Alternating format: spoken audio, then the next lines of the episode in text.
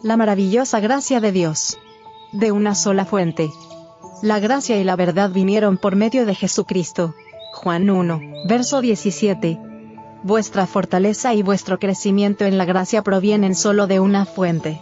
La victoria es vuestra si os ponéis valientemente del lado de lo correcto cuando sois tentados. Estáis un paso más cerca de la perfección del carácter cristiano. Una santa luz del cielo llena las cámaras de vuestra alma, y quedáis rodeados por una atmósfera pura y fragante, en los lugares celestiales. Página 231. Es nuestro privilegio que la luz del cielo resplandezca sobre nosotros. De este modo caminó Enoch con Dios. No fue más fácil para Enoch vivir una vida recta que para nosotros vivirla en el momento presente. El mundo de su tiempo no era más favorable al crecimiento en la gracia y la santidad que el actual.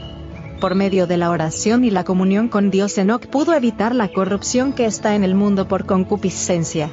Vivimos en medio de los peligros de los últimos días, y debemos recibir nuestra fortaleza de la misma fuente. Debemos caminar con Dios.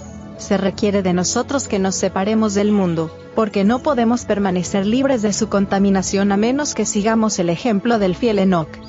¿Cuántos son tan débiles como el agua, y por lo tanto deben contar con una fuente inagotable de fortaleza?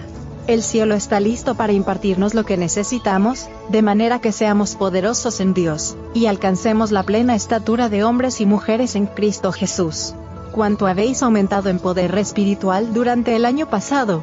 ¿Quiénes entre nosotros hemos obtenido una victoria preciosa tras otra, al punto que la envidia, el orgullo, la malicia, los celos y el egoísmo hayan sido barridos, y únicamente permanezcan las gracias del Espíritu, a saber, humildad, tolerancia, bondad y caridad. Dios nos ayudará si nos aferramos de la ayuda provista. De Review and Herald. 9 de enero de 1900.